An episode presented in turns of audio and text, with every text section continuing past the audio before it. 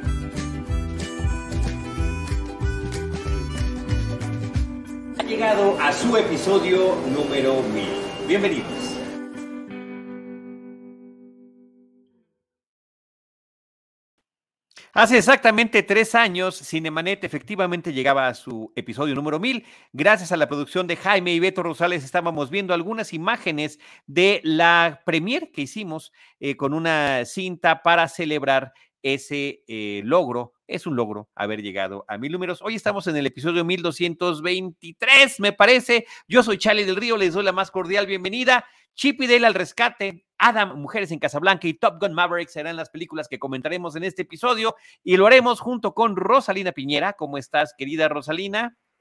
Feliz y asombrada de que ya haya pasado tres años justamente de que hicimos esa celebración tan emotiva, donde tuvimos mucho contacto con la gente, eh, cómo, cómo pasa el tiempo, pero en, encantada como siempre de estar aquí y formar parte de Cinemanet.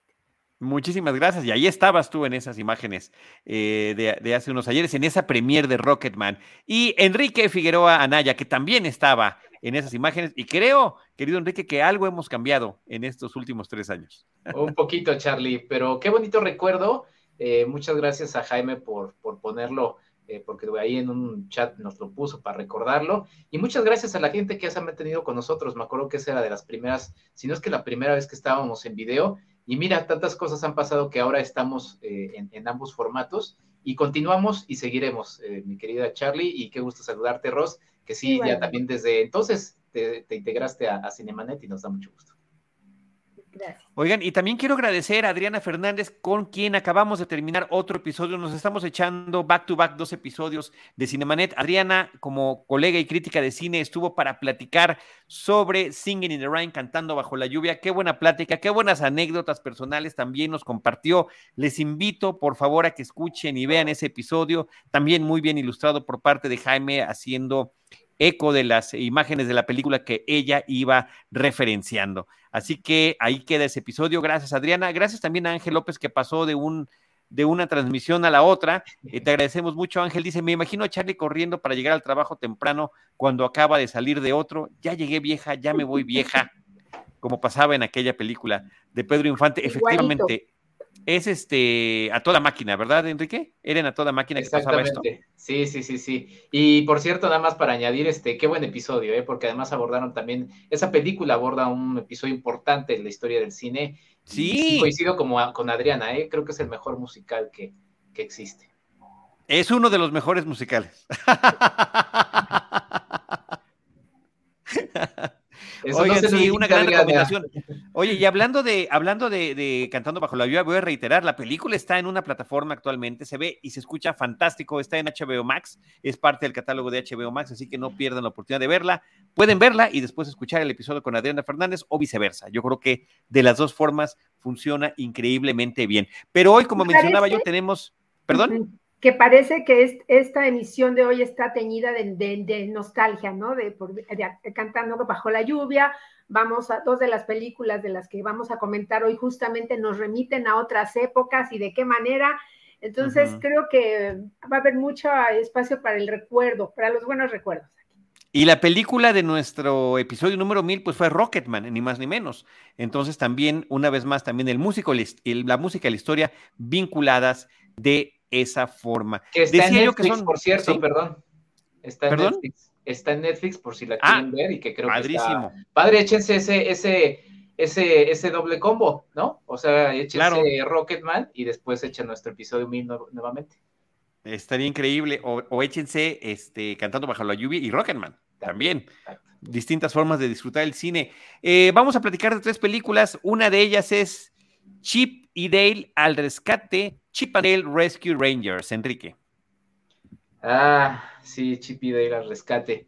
Fíjate que es una película que entré a ver con, muchas ganas. Es una película que remite, como bien dijo Ross, al pasado, en este caso a mi infancia. Es una caricatura con la que a mí me tocó crecer a finales de los 80, inicios de los 90. Y es una época interesante que ahorita me quedé pensando un poquito eh, más al respecto de ella, porque es una época en la que, pues quienes crecimos en esos años, crecimos con películas que eran spin-offs o que eran los hijitos de algunos otros personajes. Por ejemplo, estaban los pequeños Picapiedra, estaba los pequeños Tommy Jerry, eh, y estos spin-offs, ¿no? O sea, Alvin y las ardillas, eh, bueno, Alvin y las ardillas también tenían spin-offs, eh, pero Chip y Dale también venían siendo un spin-off de las caricaturas clásicas de Disney. De en esa misma familia de caricaturas estaba Aventureros del Aire, en donde vivía Balú. En fin, era una época que también a mí me remite y me pone a pensar y creo que tiene mucha relación con esta película, eh, sobre cómo también esa generación fuimos un poco adiestrados al consumismo, ¿no? Eh, era la época en la que empezábamos a consumir, eh, que si las cajitas felices, empezaban a haber muchos, muchos juguetes y muchos productos también de la época. Entonces, este, pues bueno, creo que es una época que marca un poco eso. Y aquí nos encontramos con estos personajes que Mm, sí siguen un poco con su idea de resolver un misterio, que era el corazón de la, de la caricatura, pero que creo, y esa es como mi, crítica fundamental, eh, traicionan a los personajes de la, de la misma, ¿no? Eh, porque pues los que vemos son otros personajes que no habíamos visto, ¿no? Entonces, este, pues bueno, si quieren, ya le entro un poquito más adelante, pero bueno, sinopsis prácticamente no hay porque pues es eso y una bestialidad de, cameos que es lo que ha llamado la atención de, mucha gente y que creo que es lo que la ha mantenido en la conversación. Pues que creo que em, mucho nos remite a otras películas en donde obviamente los seres humanos han interactuado con los dibujos animados y donde se han hecho pues este múltiples intentos por darle un realismo, ¿no? Digo, eh, conocemos clásicos títulos muy conocidos como Mary Poppins, eh, Las aventuras de una bruja o la película esta que es como el referente, uno de los referentes más actuales, que es Quien engañó a Roger Rabbit, ¿no? En donde vemos justamente cómo eh, ya los dibujos animados están integrados a una vida este, con, los humanos. Algo que, destaco sobre todo de esta película son eh, cómo intercalan además las técnicas de animación, porque hay personajes que están en 2D y hay otros personajes que están en 3D. Y, esto es, este, es, hay un, elemento como cómico porque de alguna manera, como también es una película que habla sobre la fama, pues se dice que, uno de los personajes se hizo una cirugía digital y entonces ya puede entrar a, esta apariencia de 3D, ¿no? Chip eh, bueno, aquí más que estos famosos rescatadores, son unos actores eh, que interpretaban a estos cazadores, ¿no? Y donde obviamente después de haber roto como esta, esta fórmula de la pareja dispareja, ¿no? Donde, donde rompen y tienen que terminar con, esta, con este, eh, este espectáculo de televisión, cada uno sigue pues sus vidas por distintos caminos, uno alejado de la fama y otro persiguiéndola todo el tiempo. ¿No? Obviamente nos remite también a este paso del tiempo y creo que hay muchos comentarios acerca de lo efímero que es la fama, sobre todo en el mundo del espectáculo y cómo a muchos actores y todo el paso del tiempo, que es un tema también del cual vamos a hablar más adelante en Top con Maverick, este, puede justamente eh, marcarles la existencia, ¿no? Y cuando un ex compañero de este elenco de los rescatadores desaparece, ¿no? De manera muy misteriosa, pues ellos tienen que unirse ¿no? Este, nuevamente para iniciar una, una, aventura que los va a llevar a un mundo oscuro, este, en donde eh, muchos dibujos animados son secuestrados, ¿no? Para alterarles su imagen y poder entrar en nuevas eh, producciones este, de, películas y series sin tener que pagar eh, los derechos de autor, ¿no? Que es como que otro de los temas que se subraya mucho esta película justamente, ¿no? de cómo le pueden robar o cómo la piratería o puede este, o estas versiones o las imitaciones pueden robar la esencia de los personajes y de los dibujos animados. ¿Qué opinas, Charlie? Tu micrófono, Charlie. Muchísimas gracias. Opino que esta película eh, está abarcando demasiados temas. Está tratando de cubrir muchas cosas. En, en, términos de intención, me parece que está muy bien intencionada. Debo decir que a diferencia de Enrique, yo jamás vi la serie televisiva. Nunca, nunca, ni por equivocación, ni, ni en la fonda que le estaban pasando. O sea, no, no sé, yo estaba en otras cosas en ese momento, nunca la vi, pero sé que eh, tu generación, Enrique, yo sin haberlo platicado nunca dije, seguro que, te lo dije, seguramente que Enrique la veía, o sea, me queda claro. Alonso Valencia es fan de, esa época y de, la, y de la caricatura, ya la platicaremos también con él en el espacio de Disney. Eh, Iván Morales, también la ve con, otros, con otros ojos. Y yo la vi, digamos, con la frescura de saber que existía, pero de no haberla visto. De saber que existía y de tratar de entender justamente este eco que están tratando de hacer, por una parte de, de, la fama que tuvieron, pero viéndolo como si ellos estuvieran, como decía justamente Rosalina, son los actores, son Chip y Day los actores que hacían ese programa de televisión y que ahora se reencuentran. Uno está todavía en 2D, el otro ya está con animación digital, eso aparte me pareció muy divertida. Em, eh, justamente lo efímero de lo que significa ser una celebridad, también eh, los costos que hay que pagar, la piratería, este eco que tiene, eh, sí, sobre todo, mencionaba Rosalina varias películas que combinan personajes animados con em, digitalmente o en 2D combinados con live action, con actores reales, pero creo que el, tono está mucho más cercano y diría yo en un poco imitando lo que hizo quien engañó a Roger Rabbit. Definitivamente me parece que ese es el gran referente. Y aprovechando ese mismo estilo, donde eh, se cruzan el mundo de los toons, de las caricaturas con los personajes reales, pues se presta una vez más para que haya toda esta serie vamos a llamarle generosamente cameos, de eh, la forma en la que están haciendo eh, inclusión de muchos otros distintos personajes, sean o no de Disney. Y me parece que eso funciona de una manera muy desigual. Eh, a veces me parece muy divertido. A mí creo que a nadie le hizo gracia lo de Sonic feo o Ugly Sonic, no sé cómo se llama, el Sonic efectivo. Sí, o bueno, pero Sonic me parece que sí funcionó y Peter Pan, ¿no? Pues sería otro caso que, este, que quizá no funcione tan bien, pero bueno, eso ya lo, lo en términos de historia, cada espectador lo, lo, podrá, lo podrá decidir. Pero creo que está bien intención, aunque siento que el ritmo no termina funcionando. Y que eh, hay un momento en el que hablan de que cada episodio de. ¿Eran los rescatadores? ¿Así se llamaba, Enrique? Sí, cada episodio de los, rescatadores. Chip y los rescatadores, terminaba con que todos estaban juntos, alguien hacía una mala broma y todos, ah, ja, ja, ja, qué bárbaro. Creo que toda la película es esa mala broma.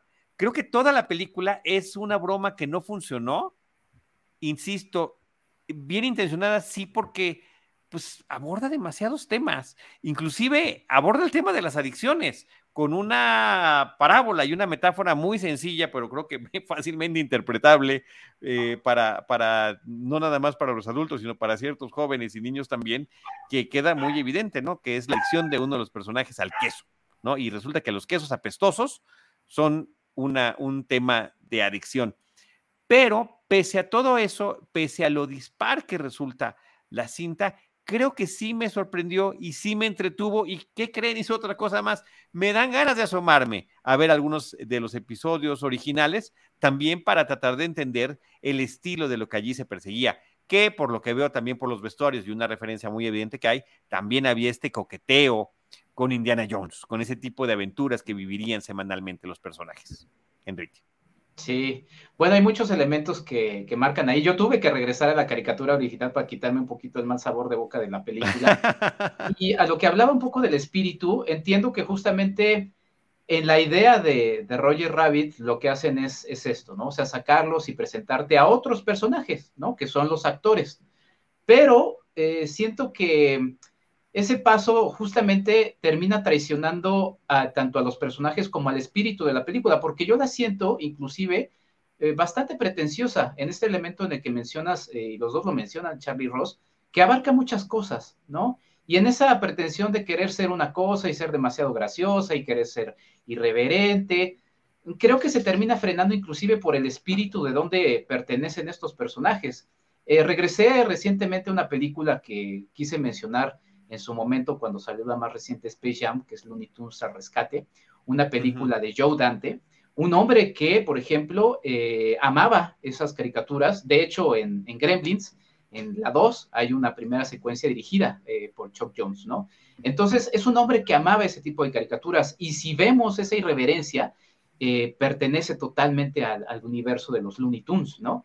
mencionaba por ahí, Rebos, y también tú, Charlie, el asunto de que es dos dimensiones es un falso 3D el que está utilizado en la animación y se ve mal, ¿eh? De hecho, a nivel animación se ve bastante forzado, se ve chafón, la verdad, porque si remitimos, por ejemplo, esa propia película de los Looney Tunes, es una 2D, eh, un 2D a mano, o sea, ese es un 2D a mano que se nota en el estilo de movimiento de los personajes. Entonces, inclusive yo creo que ahí ni siquiera respeta eh, a este a, esto, a estos personajes. Los chistes los sentí muy forzados, los sentí también milimétricamente cuidados. Y a mí justamente lo que no me funcionaba y lo, y lo mencionaba, eh, y la verdad es que vi esta película con todas las intenciones de regresar a un universo que me gustaba. Hay una escena que me gustó particularmente, que es toda la colección de Dale de la memorabilia, de todos estos productos, que nos remite justamente eso que les digo, de cómo fuimos también un poco instruidos a esa mercadotecnia, pero pues vi de repente cositas así, ah, mira, esto lo tenía, esto lo tenía,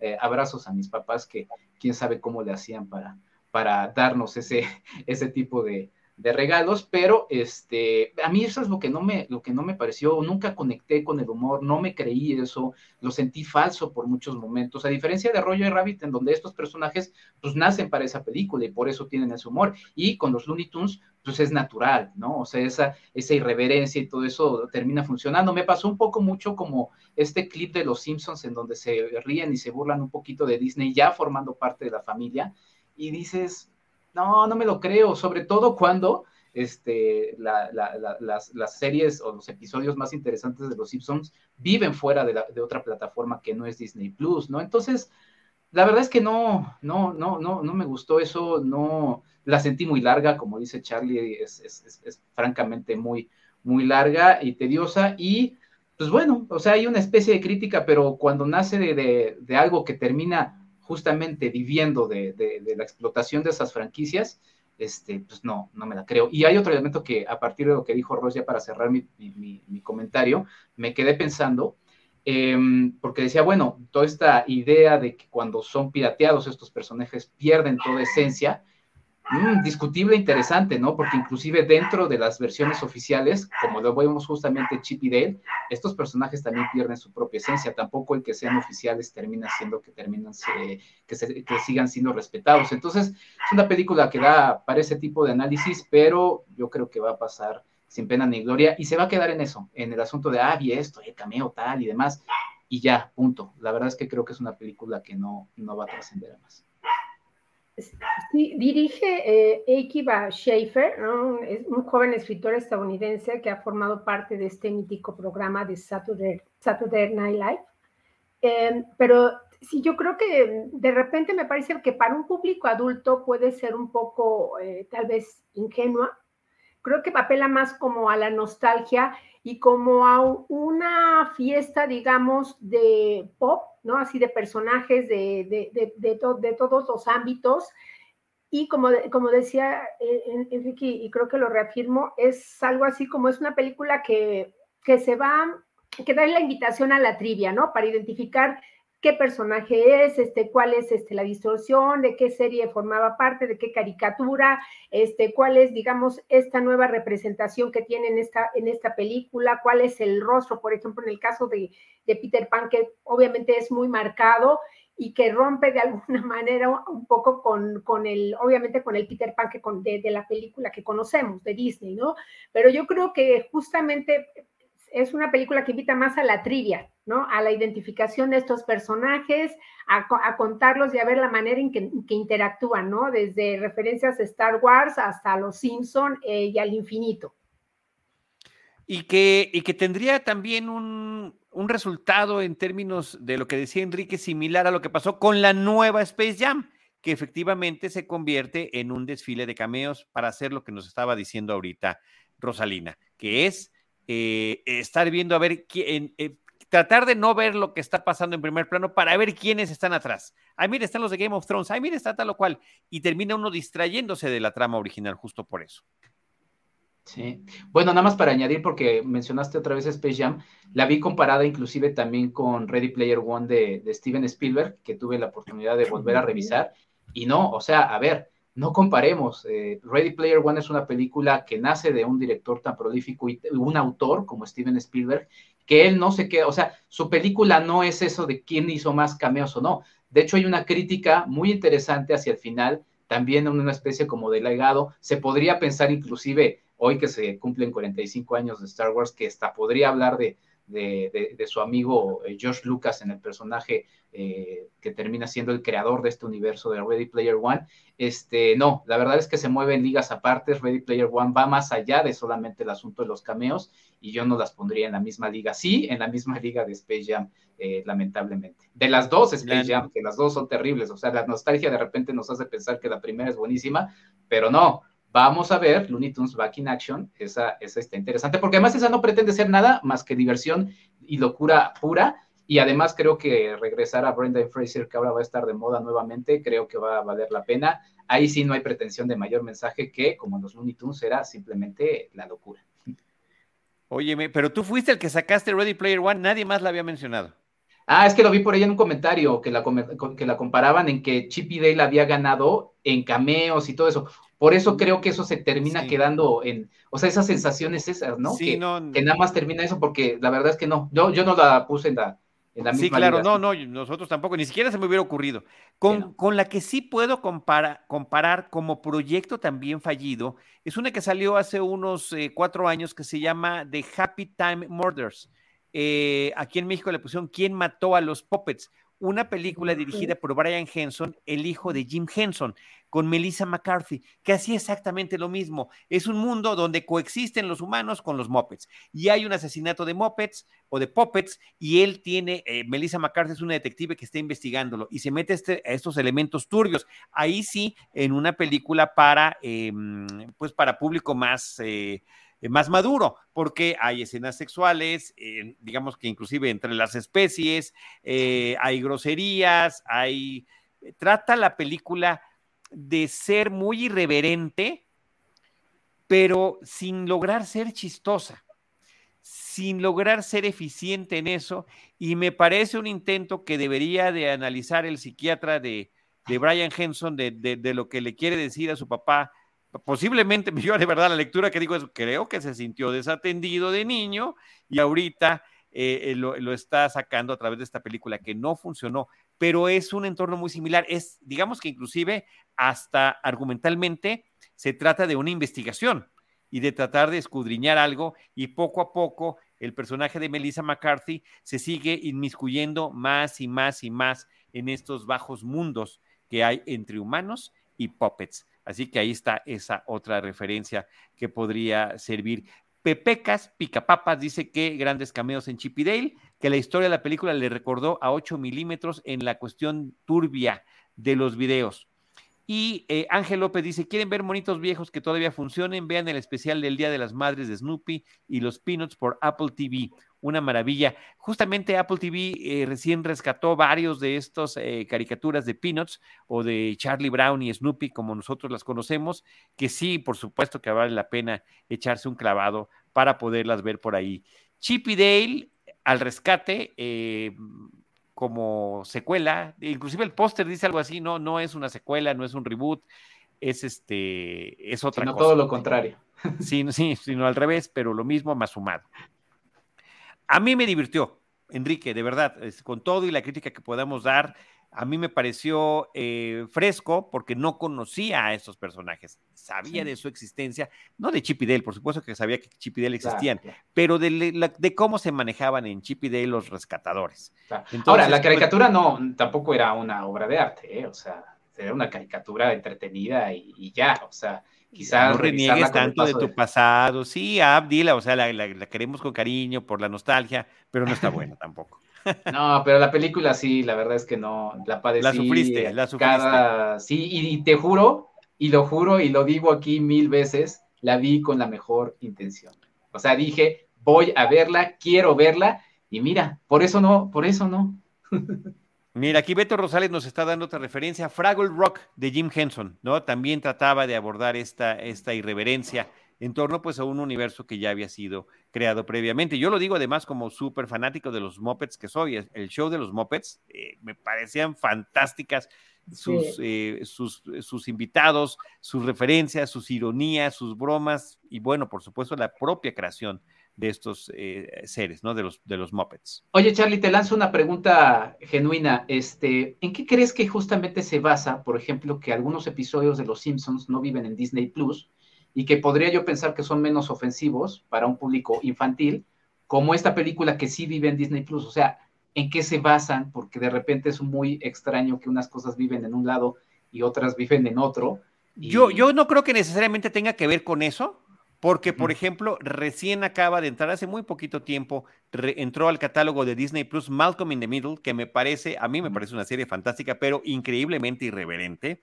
Y cuando la veo con mi hijo, nos estamos carcajeando y le digo, eh, pero es fantasía, hijo, eh, todo esto es, es, un programa, es ficción, para que no le vaya a dar alguna idea por ahí. Eh, no creo que tenga que ver con eso, sino más bien justamente con el hecho de que ciertos materiales vivan en la otra plataforma para que también, porque se compra por separado, ¿no? Puedes armar tu paquetón, pero al final de cuentas se compran, son, son distintas, entonces creo que también es parte de la promoción. Sí, aunque bueno, en Los Simpsons es muy raro porque es una temporada vive en un lado y la otras viven en otro. Bueno, creo que en general, o sea, todo está en Star Plus ah, y algunas cositas las tienen en, Disney Plus, que sobre, sobre todo cuando salió Disney Plus, antes de que saliera Star Plus, y en lo que todavía se estaba concretando la adquisición de 20th Century Fox. Estoy especulando, ¿eh? no, no, lo estoy diciendo con certeza absoluta, pero creo que más o menos por ahí va la cosa. Eh, querida Rosalina, vamos a pasar de Chip y Dale al rescate a una película que ya vimos los tres, eh, que se llama Adam, en su título original, y aquí en México se llama Adam, y como subtítulo dice Mujeres en Casablanca. Sí, qué, qué película. Eh, mira, dirige, es una película de Marruecos y bueno, no todos los años y todos los meses vemos cine de Marruecos, entonces ahorita tenemos la gran oportunidad de... Ni de África, Ros. Exacto, e, e, e, exacto, y, de ver justamente ahorita en, cartelera comercial esta historia dirigida por Merian eh, Tusani, es su ópera prima y cuenta la historia de una joven mujer, eh, Samia, que, quien se encuentra embarazada y quien desde el inicio de la película la vamos a ver en una situación muy precaria, eh, se encuentra vagando por las calles sin un hogar, buscando trabajo eh, y un, lugar donde dormir, ¿no? Y aquí yo creo que lo importante eh, sería hablar un poco acerca del contexto de la situación de la mujer en, en, Marruecos, ¿no? En donde hasta hace, donde hace algunos años, este, ser madre soltera justamente fuera de digo, ser madre soltera, obviamente, estar embarazada eh, y, no estar casada, pues era un delito que se penaba con la cárcel, ¿no? En donde las mujeres, este, las madres solteras, pues cargan con este estigma, con, es, con la exclusión social, en donde de alguna manera, bueno, buscan castigar lo que se considera pues una, un acto este, que, que va contra la ley, ¿no? Y bueno, eh, con ese contexto vamos a ver que, Sammy está buscando refugio y va a llegar a casa de Habla, que es una viuda que, maneja una panadería en donde ella vive con su pequeña hija. Y es esta niña eh, que, no entiende de prejuicios ni de condenas sociales, quien intercede para que su mamá, habla porque es que es una mujer muy seria, muy, muy seca, eh, pueda de ayuda a Samia. Y a partir de ahí vamos a ver cómo la cercanía y el entendimiento de la situación de la mujer, de cómo vive eh, una viuda y una madre soltera justamente en, este, en, esta ciudad, es cómo eh, van a organizar una serie de pequeñas rebeliones que, les va a dar un aliento a, la vida, este, un descanso justamente ante la rigidez, bueno, de este entorno social, ¿no? En donde de alguna manera también las viudas son socialmente castigadas, como vamos a conocer más adelante de, la misma voz de esta, de esta mujer de Ala. Me parece que es un filme bellísimo, muy sensible, muy intimista y, es como un documento sobre la maternidad que, aleja todo romanticismo para mostrar obviamente, eh, obviamente las penurias, este, el, dolor, este, el sufrimiento y también la sororidad, ¿no? Desde una mirada femenina, ¿no? Porque el guion, eh, bueno, es escrito por Mariam Tusani, la directora, por Nabila Yuch, y eh, parte de una experiencia personal de, de Marian Tusani cuando eh, su familia le dio un refugio justamente a una mujer embarazada. Hay una cinefotógrafa, Virginia Zurdek, eh, con una fotografía espléndida que mucho nos recuerda todo el tiempo, parece que estamos viendo cuadros de, de Caravaggio o de Johannes Vermeer, ¿no? hay como mucha, apela mucho justamente a la pintura, de veras, muchos fotogramas son eh, cuadros perfectos y bellísimos de esta película. Y otros más, eh, sobre todo cuando los personajes están en las calles de Casablanca, en los callejones, en los mercados, eh, me parece que apela también, y esto Enrique me podrá decir si estoy o no en lo correcto, al documental, es esta cámara en mano, atrás de los personajes, que nos da una sensación de realismo muy grande, una situación socioeconómica con la que creo que los mexicanos nos podemos identificar plenamente. Los términos de prejuicios, si bien eh, muchos, porque algunos todavía están, todavía están penalizados, eh, si se supone que los hemos superado, pues sabemos que en la realidad no, que hay mucho conservadurismo y me parece que con esa parte también nos podemos entender. La chica no puede regresar con sus padres a su poblado porque trae un hijo fuera del matrimonio y eso la, deja absolutamente eh, vulnerable ante la sociedad. Y la sociedad es justamente el peor castigo que pueden tener estas mujeres. Por eso la rudeza de esta señora viuda de habla, que hace todo lo posible por sacar adelante a su hija, que por cierto, la niña, la actriz es increíblemente encantadora. Yo creo genuinamente que la mayoría de los niños son encantadores, pero que no todos pueden transmitir eso a la cámara o al cine, a la película, al video, eh, o sea, no, no necesariamente se transmite. Y diré políticamente incorrecto que no todos, ¿eh? Dije la mayoría. Hay otros que, lo siento, este, no, no, no, no, posiblemente no cuente con ese encanto total, pero esta niña lo transmite de una manera que creo que sí termina siendo una parte importante del corazón que tiene esta película, que, que tiene unos momentos increíbles de intimidad entre ellas. Eh, es como si rompiéramos todas las barreras que existen para ver lo que está sucediendo en un pequeño hogar donde nada se debería de, saber y poco a poco, a pesar de tener personalidades tan disímbolas, tan diferentes, formas de ver la vida tan distinta, se impone esta sororidad de la que estaba hablando Rosalina Enrique. Sí, no, para mí es una película muy bonita, es una película que celebro que platiquemos aquí en Cinemanet porque eh, me estoy atreviendo a decir quizá ya a mitad del año que por ahí la colaré en mis, en mis 10, ¿no?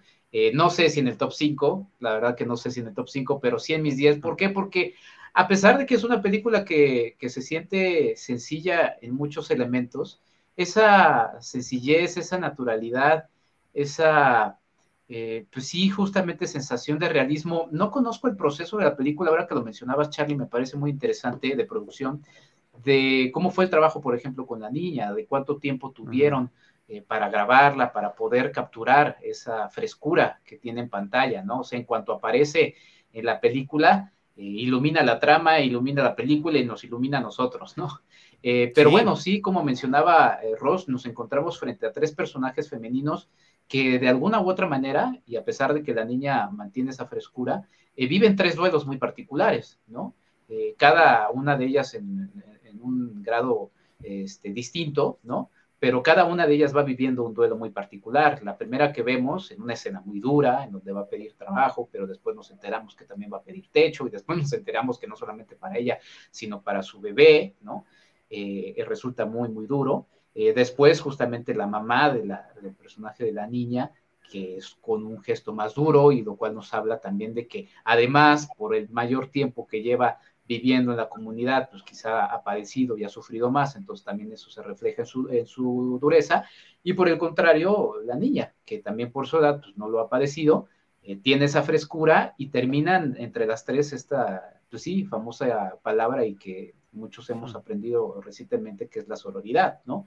Eh, que termina siendo importantísima. Eh, yo como, como hombre, pues la, la, la, vi justamente muy valiosa por conocer el punto de vista de una película en la que las mujeres están totalmente involucradas. Y también, por ejemplo, digo, sin mencionar más, eh, hay presentes personajes masculinos que no son, o sea, no están, ¿cómo decirlo?, caricaturizados ni presentados de un lado de la, del espectro ni de otro, simplemente como, como los hay en, todos lados, ¿no? Eso me parece también muy valioso, pero me parece una película muy linda y muy necesaria en un tiempo en el que justamente se nos pone a reflexionar, y esto yo lo he pensado muchas veces, en cómo cambiaría el mundo si pudiéramos abrirles más eh, las puertas, porque pues como hombre terminamos siendo parte de este eh, poder, ¿no?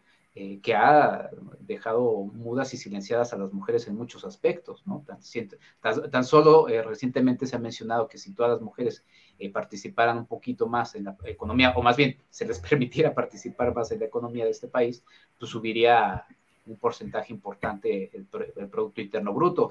Y ya no hablamos ni siquiera de decisiones. No estoy diciendo que no haya también, como en los dos espectros, pues buenos y, o sea, grises, ¿no? Porque no hay ni buenos ni malos, hay grises, ¿no? Pero resulta una película muy bonita en ese aspecto, visualmente me pareció eh, muy refrescante y eso, es una historia muy sencilla, muy bellamente plasmada, eh, que también es triste destacar que eh, este tipo de películas, pues prácticamente se lanzan como un acto de fe, ¿no? O sea, en estadísticas recientemente se ha señalado que que, no les va bien en la, en la pantalla. No en la exhibición comercial, se refiere a la exhibición, comercial. Exactamente. No, no conozco la exhibición después, pero lo malo es que luego estas, ni siquiera las encuentras en otra plataforma, ¿no? Entonces, es muy complicada la vida de estas películas y creo que es importante seguir hablando de ellas porque pues, nos encontramos cosas muy, muy valiosas y como decía Ross, de Marruecos y luego de África, no, pues no, ya que nos llegue una película así es una verdadera bendición. Rosalina, ahorita mencionaba, perdóname, eh, mencionaba Enrique un tema que me parece muy interesante, que es el duelo que manejan los personajes y cómo ese duelo puede involucrar el dejar voluntariamente de recibir o hacer cosas que te gusten. Y esa parte me pareció muy fuerte que tiene la película, muy interesante, cómo se maneja, cómo se expone y cómo evoluciona a lo largo de la cinta. Sí, creo que una de las partes eh, más bellas, sobre todo de la película, es que como esta gran parte está filmada justamente en el interior de la vivienda, del lugar donde viven estas tres mujeres, una vez que se cierran las puertas, y, como había mencionado antes, ellas organizan lo que pueden ser pequeñas rebeliones, ¿no? Contra esta opresión social, contra estos silencios a los que se les se les obliga todo el tiempo, esta exclusión, ¿no? Como eh, de repente mencionan que las apartan de la vida y, también incluso como de, las ceremonias, ¿no? Dedicadas a los muertos para evitarles el sufrimiento y, se les generan otro. Habla también la película de, también, por ejemplo, de la parte eh, sobre la libertad sexual, ¿no? Y hay una secuencia muy interesante justamente sobre esta represión o, ya dijéramos, ya en el interior de la vivienda, esta autorrepresión que de alguna manera las mujeres eh, replican o, se acostumbran o, más bien siguen como las pautas que, que, les, que les han obligado.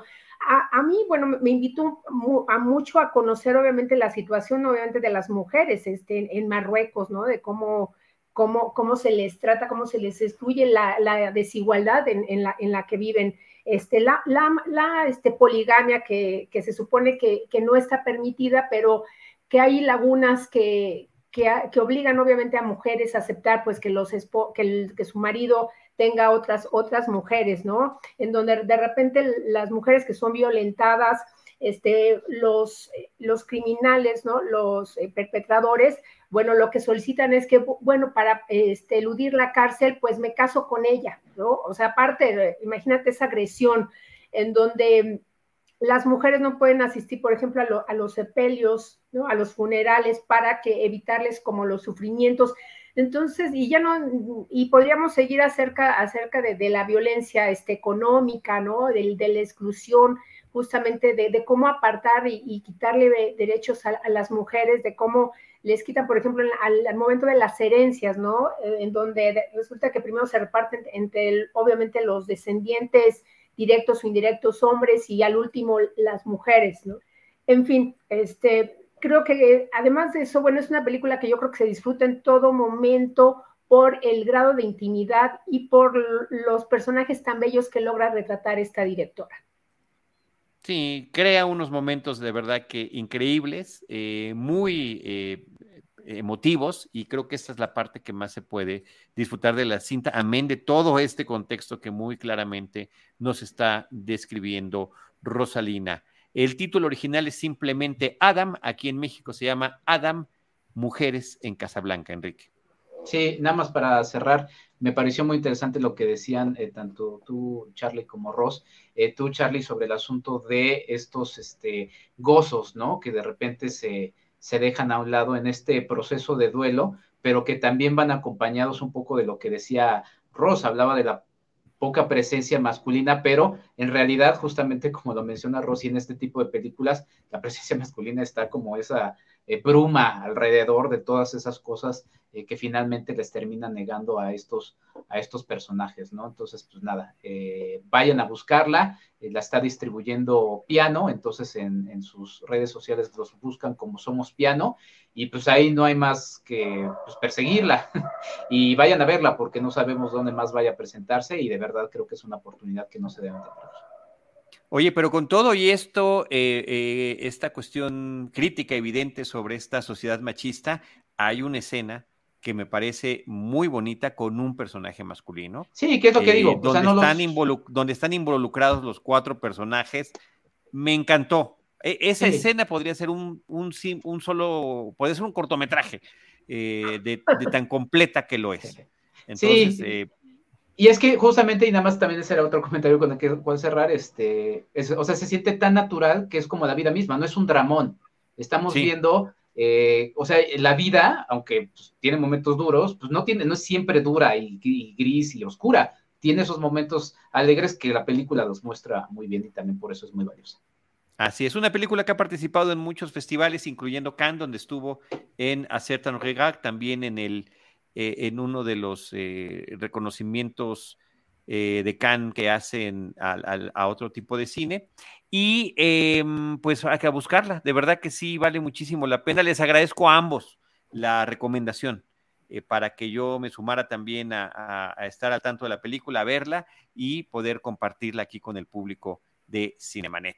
también muy bonito que la cinta está dedicada a la mamá de la directora. Eso aparece al final y la verdad que me parece otro, otro lindo detalle que tiene la película. Pues ahí está, eh, Adam, Mujeres en Casablanca, y vamos a cerrar con lo que es la película, eh, eh, digamos, más comercial que puede haber en este, ah, creo que hasta el momento en el año, Top Gun Maverick, una película que llega muchísimos años después de la película original ochentera. Y además de todos esos años, creo que uno más por el, o dos por el tema de la pandemia, porque ya estaba lista desde hace algún tiempo y finalmente se estrena.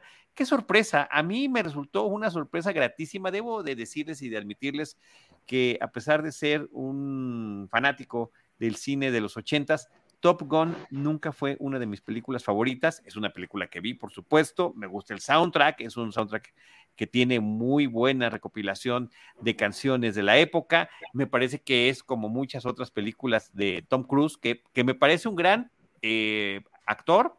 Me parece una gran presencia en el cine, pero efectivamente durante décadas ha sido un actor que interpreta al mejor haciendo algo al mejor piloto de aviones, al mejor piloto de coches, al mejor jugador de fútbol americano, al mejor que hace cócteles o al mejor eh, espía internacional. Y le funciona, y le funciona increíblemente bien. Y me parece sorprendente que en esta nueva película funcione aún mejor que sea así.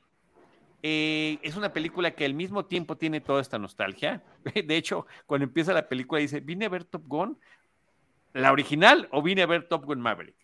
Y es un gran detalle que tiene la cinta. Eso hay que descubrirlo y vivirlo ahí en la pantalla.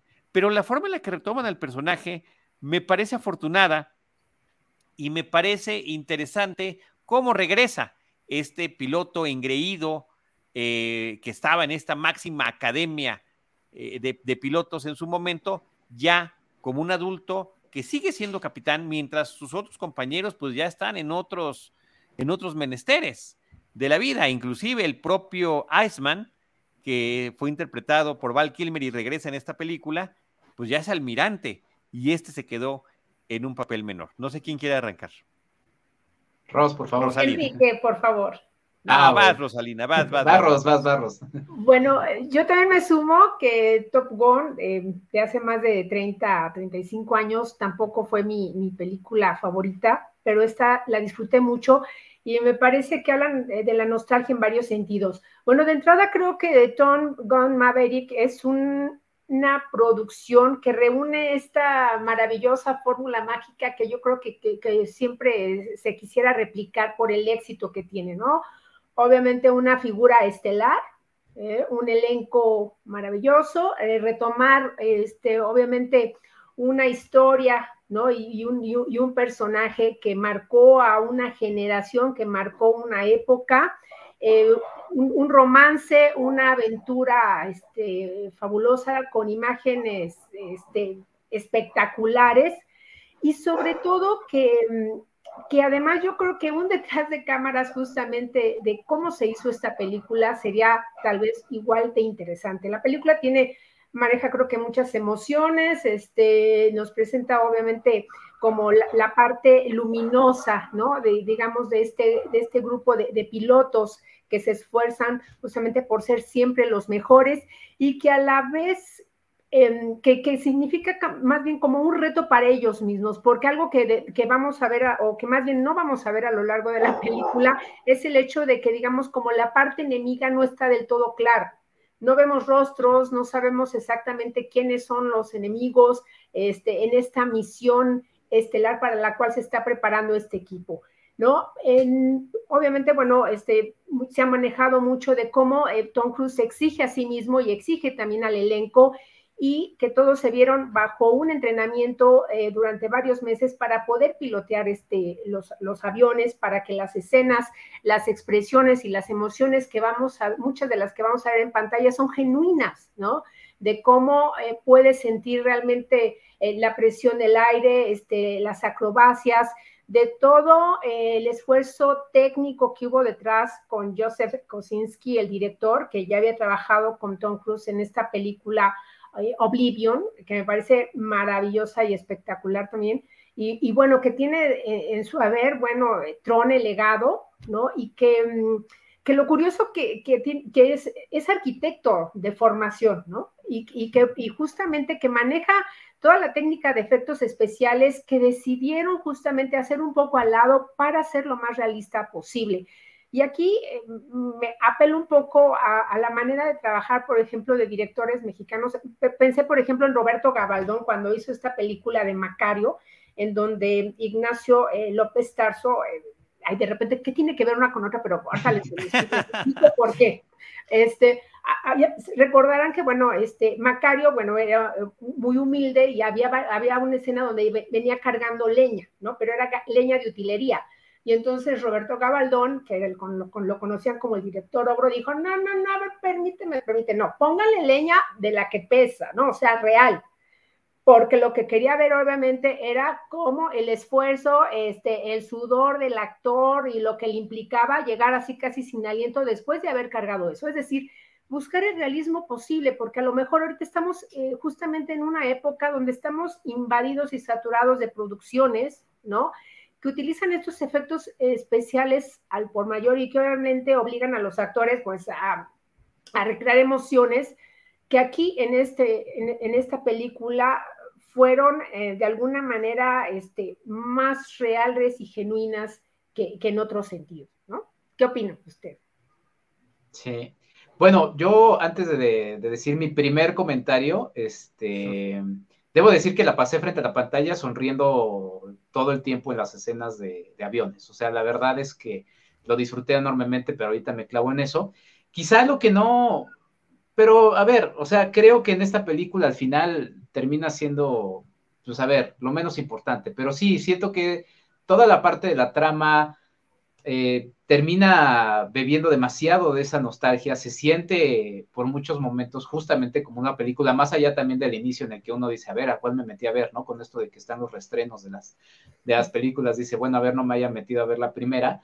Eh, pareciera justamente que es este que es una calca de esa, de esa estética de los 80, que yo particularmente ya, ya me cansé de los 80, ya dejémoslos en paz un poquito, eh, y, creo que termina remitiendo mucho eso. Toda la parte de la historia es absolutamente genérica, justamente en esto que decía Ross también de el enemigo, ¿no? O sea, ya en los 80 pues tenía un nombre, ¿no? Ahorita también tiene nombre, nada más que también un señor tan, tan hábil como Tom Cruise, pues como que no se quiere meter en, problemas y poder tener este financiamiento de otras partes del mundo y pues es, es un enemigo eh, no afín a los, a, los, este, a los intereses de Estados Unidos, pero pues curiosamente hay nieve. Entonces, pues Venezuela no es, me queda claro, ¿no?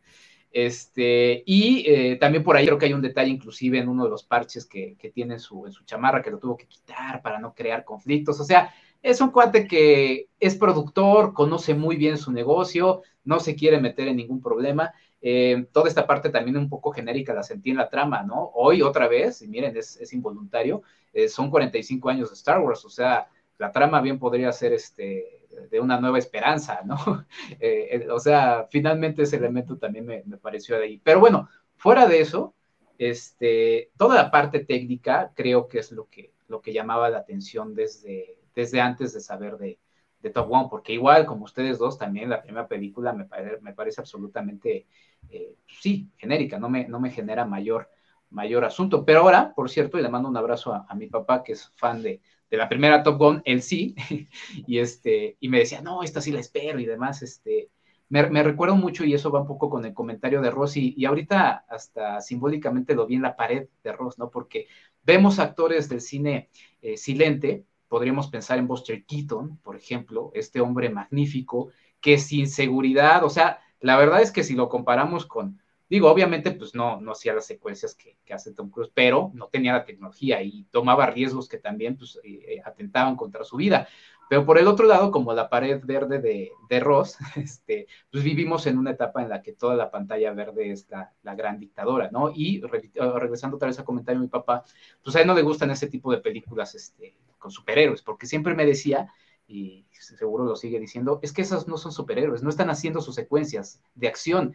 Y en cambio, pues, eh, estos personajes este, eh, de los 80, ¿no? Estos hombres de acción de los 80, pues sí las hacían, ¿no? Entonces creo que esa es la gran diferencia y Tom Cruise justamente se ha destacado eh, por eso. Hay una lectura también del asunto del paso del tiempo, eso se siente también por momentos que él se maneja tanto su personaje como él mismo ya como alguien que termina saliéndose de los, este, de, de los propios cánones que marca la industria, porque él ha sido de los pocos que en estos grandes, este, eh, blockbusters, eh, pues termina abogando por ello, ¿no? Y la secuencia de acción, pues sí, es una película que se tiene que ver en, en IMAX, yo la vi en una pantalla macro, pero yo siento que es una película para verse en IMAX, es un espectáculo, eh, pues sí, o sea, uno se agarra de la, la butaca, eh, y sí, genuinamente se la pasa sonriendo a pesar de todo genérico, porque hasta, hasta, el, hasta el bigote de Miles Tyler se me hizo muy ochentero, ¿no? Pero, pero bueno, en fin, creo que es una película que debe disfrutarse por ese aspecto y que debemos eh, celebrar en una industria en la que, pues finalmente, los saltos tipo la roca de rascacielos, pues se hacen en, una, en un colchoncito a un metro de altura y con pantalla verde por detrás, ¿no? Eh, voy a repetir una palabra que dijiste muchísimas veces y la dijiste en un tono despectivo y yo la quiero rescatar. Dijiste que es una película que se siente genérica, pero creo que para lograr que una película se sienta así, hasta para lograrlo bien y que funcione y que logre generar estas emociones en el espectador que los tres hemos confesado que vivimos, tiene que estar bien realizada y sobre todo tiene que tener un buen guion. Eh, y Christopher McQuarrie es el responsable del guion. Creo que lo hace muy bien porque efectivamente retoma los elementos que tiene que retomar, se ponen políticamente correctos donde pues sí, hoy vamos a estar políticamente correctos, vamos a pensar inclusive que no querían ser políticamente correctos, pero por la secrecía de la misión nunca se mencionó de qué país se trataba, y que efectivamente la película incluye un guiño extraordinariamente claro a la primera película de Star Wars, a la que hoy se llama A New Hope y la que fue la que se estrenó en el 77 y de la que hoy, como ya dijo varias veces Enrique, cumple 45 años en este día que estamos transmitiendo y grabando este episodio. Creo que sí es de destacar esta labor de Christopher McQuarrie con este guion. Él, ha estado trabajando con Tom Cruise en muchas películas, donde mejor lo ha hecho han sido en todas estas eh, filmes de Misión Imposible, que ha sido una franquicia que hace lo contrario de muchas otras franquicias. En, la mayoría de los casos, mientras más avanza el número, más chafa es la película. Y aquí vemos viendo que empieza a mejorar conforme avanzan las cintas, lo cual me parece que es un logro increíble y digno de destacarse por parte de todo este equipo que la compone. Entonces, para lograr que la nostalgia funcione, que lo genérico funcione, que las escenas de acción funcionen, pues ahí tiene que estar ese guion que efectivamente también funcionó y que nos está trayendo este, eh, todos estos elementos, ¿no? Del, principalmente del macho que está compitiendo con los otros para ver quién es más rápido en el, en el manejo del avión o quién lo logra hacer. Y bueno, en estos tiempos correctos también meten una piloto que está al tú por tú con todos ellos. Hay que decir también que el resto del reparto me parece muy bien elegido. En el caso de Miles Teller, que la hace como el hijo de Gus, bueno, hicieron un trabajo fantástico de caracterización para que el personaje fuera lo más similar a su padre, que representa el personaje de Gus, la parte más trágica de la cinta, y que bueno, aquí el gancito ocupa un eh, papel primordial en la historia, justamente en el conflicto que vive el personaje de Maverick en, esa situación en la que tiene que proteger y, además inmiscuirse en una vida, pero por razones que no puede, no puede estar comentándole a todo el mundo. Eh, me encantó la inclusión en la película eh, de, esta actriz eh, Jennifer Connelly, que creo que lo hace estupendo. Ella tiene, además de ser muy hermosa y que luce muchísimo en pantalla, tiene una fotografía muy bien, creo que tiene un gran talento en, en una serie como Snowpiercer, que está en Netflix lo pueden corroborar porque ahí su personaje pasa de todo. Y aquí logra eh, presentarnos un, personaje muy interesante que, complementa muy bien al de Maverick. Entonces, yo insisto, les reitero lo que dije al principio. Qué sorpresa porque no me lo esperaba y salí increíblemente contento de la película, Rosalina. Sí, ah, y aparte, eh, algo que ha, destacado mucho también, eh, sobre todo en las entrevistas que le han hecho a, a Tom Cruise, es el hecho de esta idea de que es una película pensada para verse en una pantalla grande, ¿no? Que es una invitación a todos a que la disfruten así. Yo recuerdo que hace mucho había, eh, escribí algo justamente sobre ver el cine en pantallas chicas y comentaba de la ilusión que significa ver, por ejemplo, una película como King Kong y ver a este simio gigante del tamaño de tu pulgar, porque lo estás viendo en, pues, no, en tu computadora. Y realmente creo que ese es como, yo creo que, que, la parte también más emotiva, sobre todo ahora que estamos, que, que, vamos regresando un poco también a los cines, de reencontrarnos pues con estas grandes aventuras y en este caso estas, esta pantalla gigante que te da una sensación de inmersión, ¿no? De repente, aparte la película está trabajada para que tú casi vayas en la cabina con los pilotos, ¿no? Para que sientas cómo les falta el aire, para que sientas este, el, vértigo, el, peligro, este, eh, todos estos malabares que hacen, ¿no? Y, como comentábamos, no solo este entrenamiento justamente que fue supervisado por, pilotos reales, sino también mandar a todo el elenco este, al gimnasio para, hacer la famosa secuencia de, la playa, este, tener esta parte romántica. Creo que obviamente eh, es una película que, replica, ¿no? De esta manera como la, parte original en, muchos, temas, en la amistad, en la competencia, en, ser, el, ser el piloto número uno, en la aventura y en destacarse justamente como esta camaradería que hay, ¿no? Y es, esta competencia justamente y, es, y estos sentimientos que, que hay justamente cuando ocurre la muerte de la muerte de un compañero, ¿no? La inclusión también de, de de una, de una de piloto, de una piloto en este caso. Y yo creo que, este, ah, por cierto, que algo que quería destacar es que hay varias escenas que, que incluso parecerían, hay una en particular que había leído que cuando la filmaron, no estaban preparados como para el efecto que iba a tener que el avión pasara tan cerca del actor y entonces se destruyó el set, ¿no? Y eso quedó obviamente plasmado porque solo lo pudieron filmar una vez y tú ves que vuela el techo justamente de este, ¿no? Y casi se tambalea el actor que está en tierra. Entonces, hay muchas eh, eh, escenas que, que, de repente parecerían que tuvieron, que tuvieron errores de filmación y los dejaron porque eran justamente los incidentes que le iban a dar mayor veracidad justamente pues a esta aventura de altura. Sí.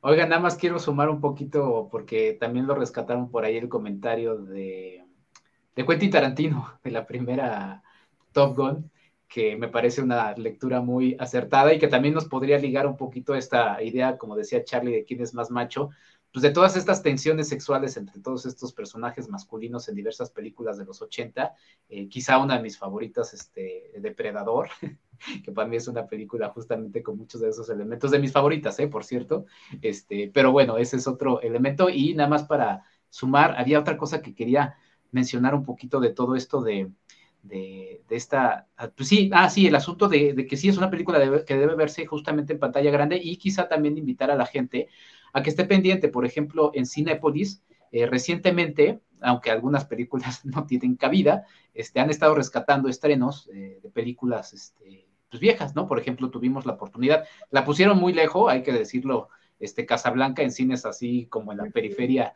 eh, poniente de la Ciudad de México, imposible llegar a, alguna de sus funciones, pero bueno, la pusieron a sus 60 años y la semana pasada estuvo Jurassic Park, que es una película que debe verse también en la pantalla grande. Entonces, de repente estén checando qué películas están eh, reestrenando porque es muy importante volver a tener estas experiencias, ¿no? O sea, cuando podamos volver a ver, me ha pasado con Dunkerque, por ejemplo, la he podido ver otra vez en pantalla chica, la experiencia, si bien sigue siendo disfrutable, no es la misma. No se pierdan la oportunidad de ver eh, Top Gun eh, Maverick justamente en una pantalla grande. Este, Charlie también la vio en una macro, pero yo creo que también en una IMAX es, híjole, yo creo que debe ser, la, debo volver a ver en una, en una IMAX porque debe ser una experiencia muy atrapante. Este, Enrique, yo creo que debes de contestar esta eh, inquietud que nos está transmitiendo nuestra querida Nancy Caracoles, sexóloga Nancy Caracoles. Abunda bien, porque te pide que abundes bien. Tensión o em, homoerótica entre hombres, eso me interesa. Saludos, saludos, Nancy. Ahí va. hay un clip, ahorita te lo, te lo mandamos, mi querida Nancy, en donde justamente Quentin Tarantino lo explica de, de gran manera. Este y, pues nada, o sea, en Depredador, que, que, la mencioné, que es la que tengo así siempre presente, pues siempre está quien es más hombre, ¿no? Y quién es más fuerte. bueno, está ese famoso, ¿no? Eh, sí, claro, claro, ese, es, ese, es, ese, es, fundamental en esa película. Clásico, ¿no? Sucede, este sucede muy al inicio. Sí, pero bueno, es muy divertido, la verdad es que a mí me, me gusta mucho y este, pero esa, esa versión ahorita te la compartimos, mi querida este, Nancy. Eh, hay una, hay una secuencia, no, él está como actor en una película, no me acuerdo en qué película es, pero lo está mencionando con otro personaje y le está diciendo, es que no, la verdadera lectura de Top Gun es esto, y luego pasa esto, y al final, ¡boom! Y así, bueno, y le, emociona. Le, le, pedimos a Enrique que lo publique en su, en su cuenta de Twitter y lo retuiteamos a través de Cinemanet para poder compartirlo y que quede clara la referencia para Nancy. Y a Nancy, de verdad, de, de corazón, muchas gracias, Nancy, por escuchar siempre nuestros programas, estar al pendiente de nosotros, interactuar también a través de las redes sociales. Hoy pescó una de las participaciones eh, que tuve en, en Imagen TV en esta mañana y, agradezco muchísimo tu comentario, lo, agradecemos mucho.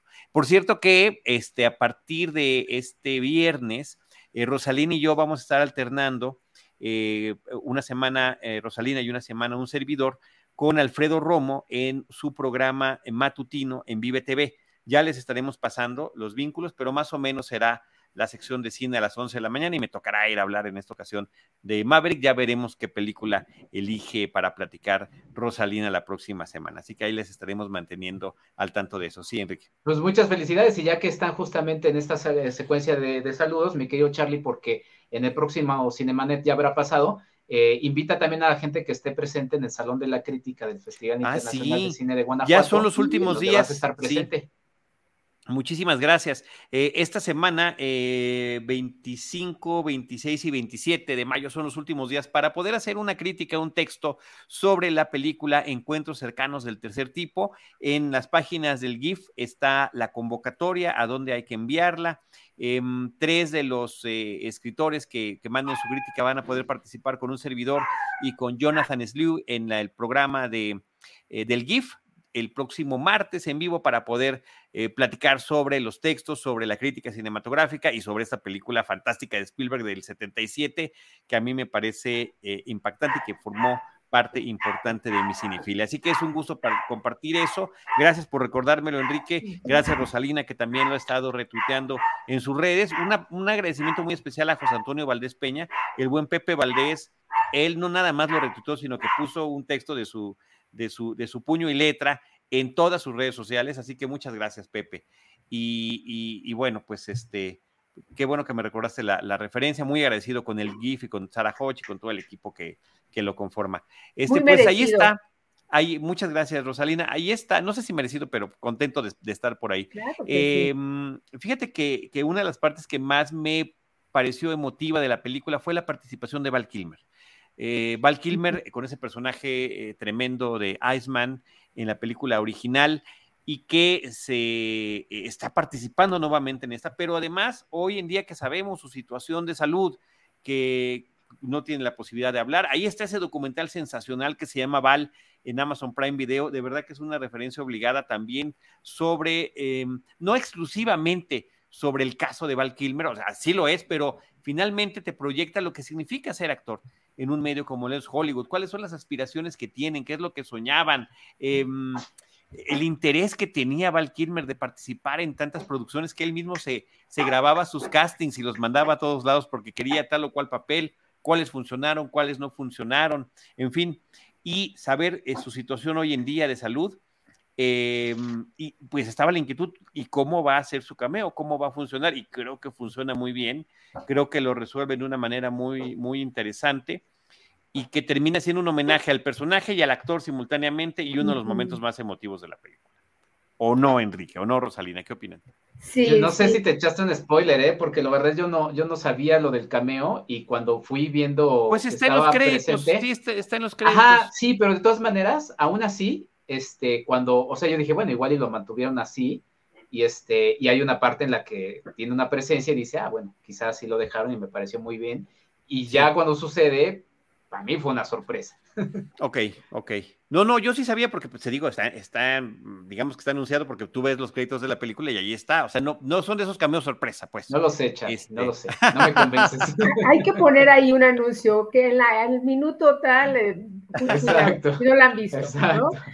Pero creo que también, eh, ¿no? Hay una dedicación al nombre de Tony Scott, el director de la. Sí, claro, el original que, sin duda, pues también, ¿no? Creo que tiene esta parte muy, también muy, muy emotiva y creo que, como bien decías, creo que el, homenaje está desde, desde la, primera secuencia, justamente, ¿no? Totalmente, totalmente, sí, sí, muy claro por ahí. pues este, no sé si tengan algún comentario más, lo, lo, hemos reiterado una y otra vez. Todo lo demás está ahí en la pantalla y mientras más grande, mejor para poder disfrutar. Yo nada más quiero apuntar que me dejó impactada este Enrique con su este, perspectiva de mi pared sobre la, pantalla verde y, estos héroes del, cine de antaño. No lo había visto así. ¿Cómo está? Exacto, ¿cómo están coexistiendo allí? ¿Cómo están coexistiendo? es casi poético, ¿no? Porque están ellos ahí como resistiendo que, el cine se mantenga vivo frente a la artificialidad de la pantalla verde. Entonces, me parece cuasi poético, Ross. Te felicito. Es una bella metáfora y sobre todo, bueno, también eh, conviviendo en varios universos. Totalmente. Sí, sí. Oye, e involuntaria, ¿no, Rosalina? Exactamente. mi inconsciente me traiciona todo el tiempo. Así es, así es. Oigan, muchísimas gracias, Rosalina, Enrique, muchas gracias a Beto Rosales en la producción.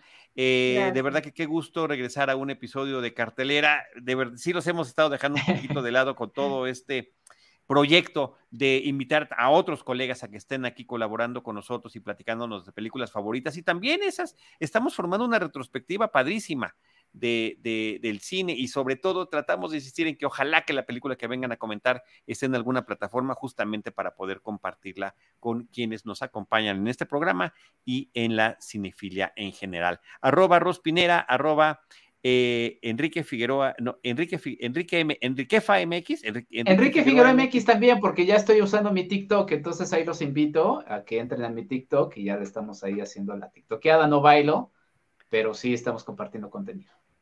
Enrique Figueroa MX. Sí, es que has cambiado también de, cuentas de redes sociales. Pero gracias, Enrique. Y yo soy arroba Charlie del Río. Me pueden encontrar como Charlie del Río Cine y Series en Facebook. Eh, gracias, Beto. Gracias a todos.